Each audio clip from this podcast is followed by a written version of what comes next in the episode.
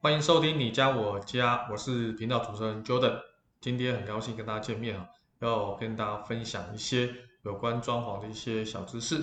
那最近我们碰到了一些呃，主要想要装潢的屋主哈，有提到几个问题。这个问题，那其实在早期的节目当中有跟大家做一些分享啊。不过我想今天还是重复性的，好，再提醒大家一下，就是我们请。设计公司的设计师来帮我们规划整个装潢的设计案，到底要不要付设计费？啊，早期台湾的很多的装潢的业主呢，都是倾向啊不不付这个设计费，然后把工程给设计师做。但是呢，因为也也就是因为如此哈，产生了很多装潢的纠纷，不管是装潢的蟑螂很多，或者是装了呃装潢的一些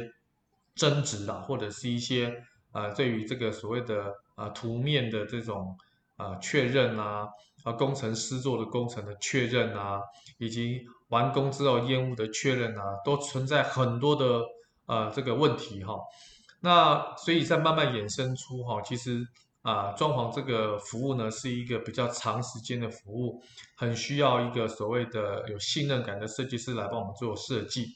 那也是因为网络的兴起呢，大家都会在网络上、社团上、社群上来做比图跟比价哈。那其实这都是因为这个所谓科技的发展而衍生出很多的一些管道。那我们在之前的这个你家我家的频道当中，也有很多的集数在讨论这样的一个议题哈。那这是好事，但相对来讲也产生了很多副作用。那所以呢，今天有提到就是说。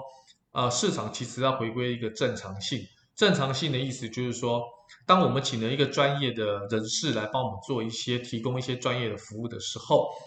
本来就应该付费，好，本来就应该付费，好，而且这个服务呢还是长时间的服务，不是说一次性的买卖。其实我们对于一次性买卖的服务，我们都已经很讲究了。比如说我们去餐厅吃一顿饭，这个所谓的这个呃服务人员。他的这个吃饭的一个小时或两个小时里面的服务，其实我们就已经呃非常的在意跟在乎啊这些服务人员的服务态度，所以这些服务人员也就餐厅呢，他会啊基本上都会收十趴的服务费，其实我们也都会付啊。那这个十趴的服务费就代表我们对这个服务的认可嘛哈，以及这个服务是有价的。所以我想先跟装潢的业主跟装潢的小伙伴小伙伴们呢提醒，就是说。呃，如果我们请设计公司或设计师来帮我们做所谓的室内装修、装潢、全室的规划，老实讲，我们要付这样的一个设计费。好了，那设计费到底是可以做多少事情，花了多少时间？那为什么要付？那我给各位几个数字。你家我家的频道呢，在针对于装潢跟所谓的室内设计，其实我们就希望提供一些有用的数字，能够大家做参考，你才知道说为什么会有价。我们先提到哈，这个装潢的过程的流程大概是什么样的状况？那当然第一个啊，就是说啊，你要跟设计师联系嘛。联系的时候呢，基本上你可能在电话里，你就要跟设计师做一个初步的沟通了解。尤其现在疫情的期间，虽然疫情现在比较趋缓哈，但是啊，现这个电话上的沟通啦、啊，先认识啊，确认这个物件多大的坪数，是新屋还是中古屋啊，是要客变还是要这个所谓的这个全室装潢？装潢是要先地板，还是说只是局部啊做所谓的柜体的配置？那这些我觉得电话里稍稍微做沟通。那么第二个就是说现场的丈量跟勘察。现场丈量不单单只是量尺寸，更在实际的案场当中可以了解业主对于这样的一个新的房子，不管这个新的房子是新成屋还是中古屋，他有什么样的一个想法跟规划。那这些内容呢，必须通过现场的所谓的丈量，那跟设计师这面对面的认识沟通，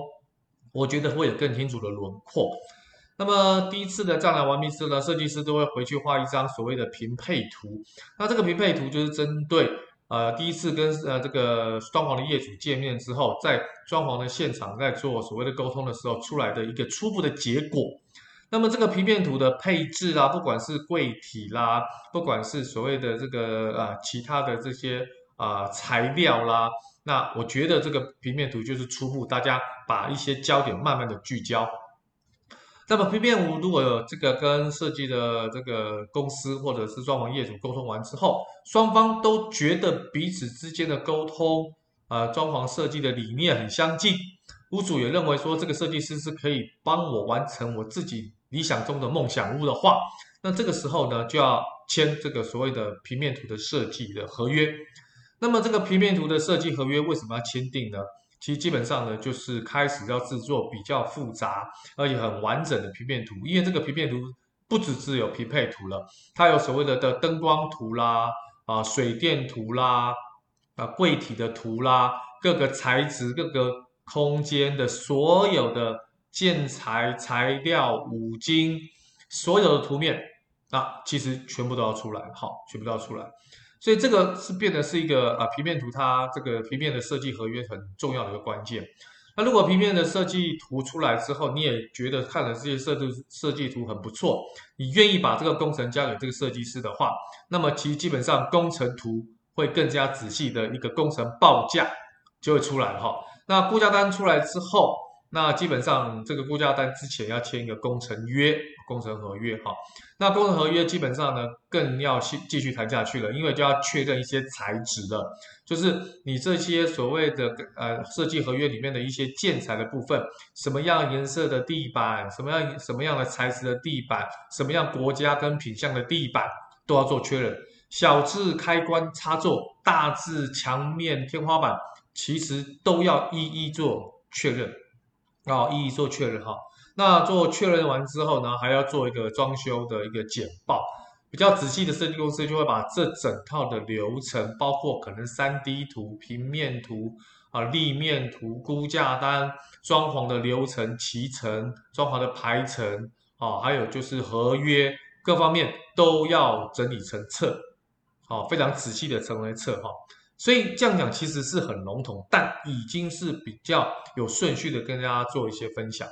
那么这个顺序当中呢，我觉得我必须要把一些刚才所提到的数字来跟大家做一些分析，你就知道设计师你看不到的背后的设计师他到底花了多少时间做多少事情。好，那举个例，如果今天是一个三十平的自用住宅要装修设计，好。那自用住宅的装修设施，我们都已讲全屋的所谓的丈量哈，就是中古屋的全屋翻新丈量。呃，大概哈，设计师很专业、很认真、很仔细，绝对是有，绝对大部分的设计师都是如此哈。平均的时数啊，要超过两百个小时以上，甚至有时候要到两百四十个小时哈。那为什么那么多？来，我跟大家稍微分析哈。刚刚提到的初步洽谈。初步洽谈的时候，基本上哦，你在电话里哈，或者是嗯在见面的时候，有人是用电话，有人是用见面，大概这两项的，不管是哪一项，你都要花两到三个小时跟客户做一个所谓的沟通。一方面呢，呃，听取客户对于这个房子一些想法，不管是风格啦、隔间啦、希望用的材质啦、啊柜体是要多还少，收纳是要多还少，还是说只是说呃简单的装修这个部分。但设计师也要去跟业主简介自己的简经历，来介绍之前的作品啊，有做过什么样的作品？那类似三十平的这样的一个自用住宅，而且是同样的风格，同样的差不多的地点，同样差不多的年纪的屋主，他有做做这样的规划。双方的自我介绍跟双方的这个沟通是非常非常重要，所以两个小时上下，甚至到三个小时都不太为过。好。那再来就是现场的丈量跟勘察，刚才有提到哦，就是说啊、你这个建筑物啊的周围环境啊、资讯啊、室内的屋况啊、公共的梯厅啊、建物的管线啊，包括它的电线、它的电力、它的网路线是光纤还是 ADSL 啦，这个部分啊，当然最重要就是室内空间的丈量啦。啊，啊尺寸部分的确认啊，还有了解客户对于这个空间里面的需求啊，还有是不是客户屋主对于空间的一些误解误解，以为是可以这样做啊，实际上这样做其实是很困难的。好，所以所以这个部分呢，光是啊现场的勘察与丈量，好，这个起码都是两个小时到三个小时，甚至要三个小时以上。如果今天是三十平，我认为差不多差不多两个半小时到三个小时。如果是三十坪以上哈，我们这边有量过，甚甚至有到五个小时的哈，那坪数非常大。所以呢，这个部分的话，你坪数越大，你现场丈量跟勘察的时间就会越多。好，那么再来就是需求的沟通嘛，刚刚提到的，第一次见面是完全没有看过屋况，第二次见面是已经看到屋况的时候，屋况之后的一些后续的简单的电话或 LINE 的需求沟通，这个起码要一个小时啊。好，那么一个小时之后呢，这个帐篷完之后，我刚刚提到就是平面图哈、平配图的一些设计。那么平配图的设计就按照现场上的现况草图进行放图的工作啊，而且依照建筑物的条件跟屋主的需求进行室内动线啊、格局啊、机能的设计哈，并完成平面图的绘制。这两项工作加起来起起码要十个小时到十五个小时哈。其实为什么要花那么多时间？尤其这个时间花的最多，就是平面配置图的设计哈。那这个部分哈，已经占据了十五个小时以上，甚至更久。还有刚刚提到的，如果说今天啊，这个所谓的呃，虽然工程的这个约啊是没有签，但是初步的装修成本你要预估一下，大概预估一下。所以这个平面图的平配图跟很多屋主他希望用的材质啊、建材啦，他这个装修的成本初步做个估价。让屋主有个底跟参考，这个起码也要五个小时哈。那再来就是开始要见面哈，见面就是平配图的讨论跟沟通哈。那这个沟通的次数不一，有时候见面两次，一次有，有没有到三次的也有哈。那差不多三次就差不多会定啊这个平配图的部分哈。那这个部分的话也是两到五个小时都呃可能会超过。再来就是说，如果说平面图已经底定的话，可能工程的部分要交给这个所谓的同一个设计师的话，那你就要画工程图啊。工程图就是我们刚刚提到的，就是天花板的这些的立面图啦、灯源图啦、空调图啦、水电图，而且哈各个图的立面图、大样图啊、透视图、三 D 图，这个加起来超过一百个小时，一百个小时哈，所以这个是非常辛苦的哈。再来就是说，画好了要沟通嘛。沟通之后也是要见面跟屋主做沟通，而且一次可能不行，两次可能不行，可能要三次。这个约莫有到五到七个小时哈，五到七个小时，甚至有时候到超过七个小时。那再来就是图面的修改跟讨论哈，比如说啊、已经跟屋主讨论，反复的讨论各个所谓的内容，做一些改图的工作，并重复至图面双方确认为止。这个很久啊，这个我刚才提到，起码要四十个小时。四个小时完之后，图面都确定了，你开始要确定材料嘛？材料就是呃装修的建材跟材质哈，这个非常重要啊，甚至还要陪同屋主去建材行去选择地板啦啊，这个所谓的啊，应该说啊这个地板的部分，不管是啊抛光石英砖，或者是大理石，或者是木头，或者是啊这个什么呃这个石塑地板啊，那这个都是要去展示间做确认，这个起码要十五到二十个小时。那么再来就是最后就是根根据设计的图面跟建材的规格进行最后的装修成本的估算，这个起码也要五个小时。好，那最后呢就是要跟屋主简报了，就是说我现在帮你设计的整个各阶阶段的概要，建立品质啊、时效啦、啊、工法等共识，我们怎么监工啦、怎么验工啊、怎么完工啦、啊，这个部分，那什么时候开工、什么时候结束啊？这个部分要让屋主很明确知道。这个部分要三个小时，林林总总加起来，各位可以加总一下，刚刚 JODA 所讲的这些时数，少则超过两百二十个小时，多则到两百四十个小时，甚至两百五十个小时哈。所以这些部分呢，都是设计师所花的时间跟专业哈。那这些很多人说哈，现现场丈量要要要三个小时哦，两个三个小时，各位绝对需要，因为屋主的问题非常多。各位，如果你有装潢过的装潢业主，你一定很清楚知道，在还没有丈量之前，设计师一定会询问你，对于这个房屋你有没有什么样的想法？然后你开始会想说，哎呀，我这个中古屋啊，基本上哈，这些管线我要重拉。那么设计师看到管线啊，到电线跟水啊都要重拉。那电他会看到所谓的总电源，总电源就看一下这个总电源的这个瓦数到底是多少，要确认一下目前可不可以提供这样的一个电力。那么一样啊，水管虽然没有掀地板，但大概知道说水管到底是之前的前一手屋主有没有换过，没有换过的话，就要建议屋主换成这种现在可能是不锈钢的或者更好的一些水管的质材质哈。那针对这些现在屋况是要全屋打掉呢，还是部分要留下来？针对所谓的厨房是要开放式还是封闭式，还是说有一些特殊的工法？啊，针对房间的这个规划是要。啊、这个移动式的书桌还是所谓的用木工来制作所谓的书桌跟衣柜各位，光是丈量跟勘察跟咨询，绝对超过两个小时，所以三个小时是家常便饭，家常便饭哈。所以呢，在于这些部分哈，来刚才说过，我们把它称为两百二二十个小时好。那设计师的时薪你就乘以这两百二十个小时，基本上就是设计的人工成本。对，那你想多，你找你想找多少钱的设计师来帮你规划？实薪一百五十块的，实薪一百六十八的，实薪两百块的，还是实薪一千块的？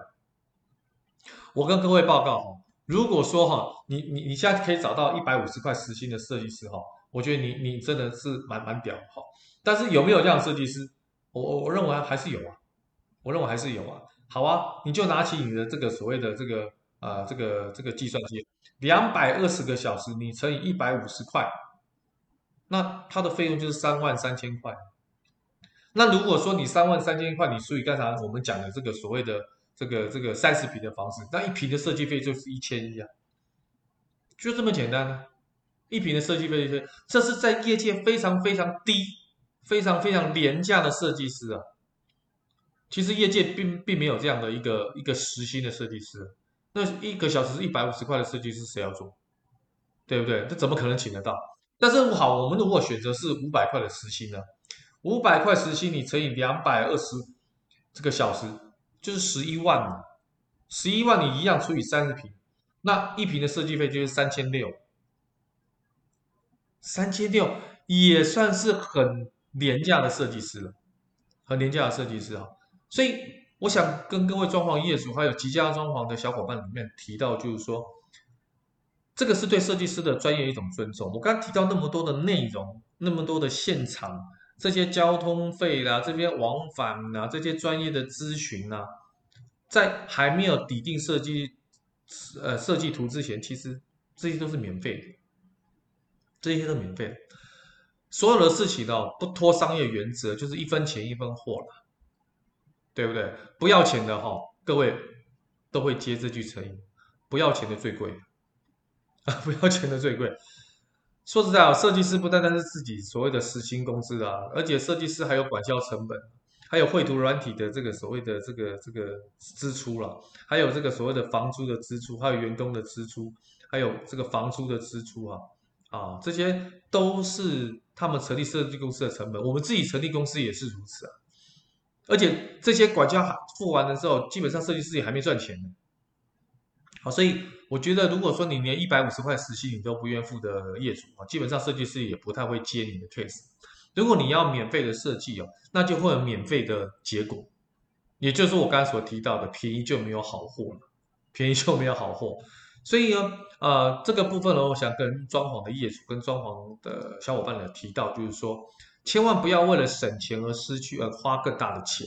尤其装潢是我们非常资讯不透明的一种服务哈。那我们想极力让透明，可是屋主的话，今天如果不花时间去做功课的话，基本上他还是会遇到一样的问题。那既然你会遇到一样的问题，不如把这些专业回归给专业的设计师，付出相等的代价，让他们有足够的资金、足够的利润去维持他们对于你这样的一个服务。我相信你要的是什么结果？结果是什么？就是你想要的装潢结果的这个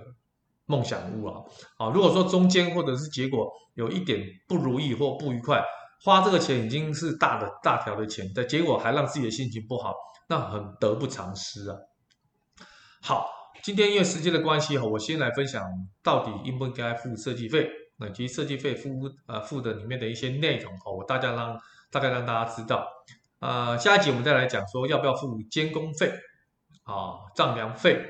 啊，这些部分啊，很多人都误会哈。其实真的，我还是最后提醒大家哈，不要钱的最贵啊，一分钱一分货，该付给人家的专业的服务费，我们就应该要付，因为我们会相对得到更专业、更好品质的回馈。好了，今天就分享到这边，我们下期再见。OK，拜拜。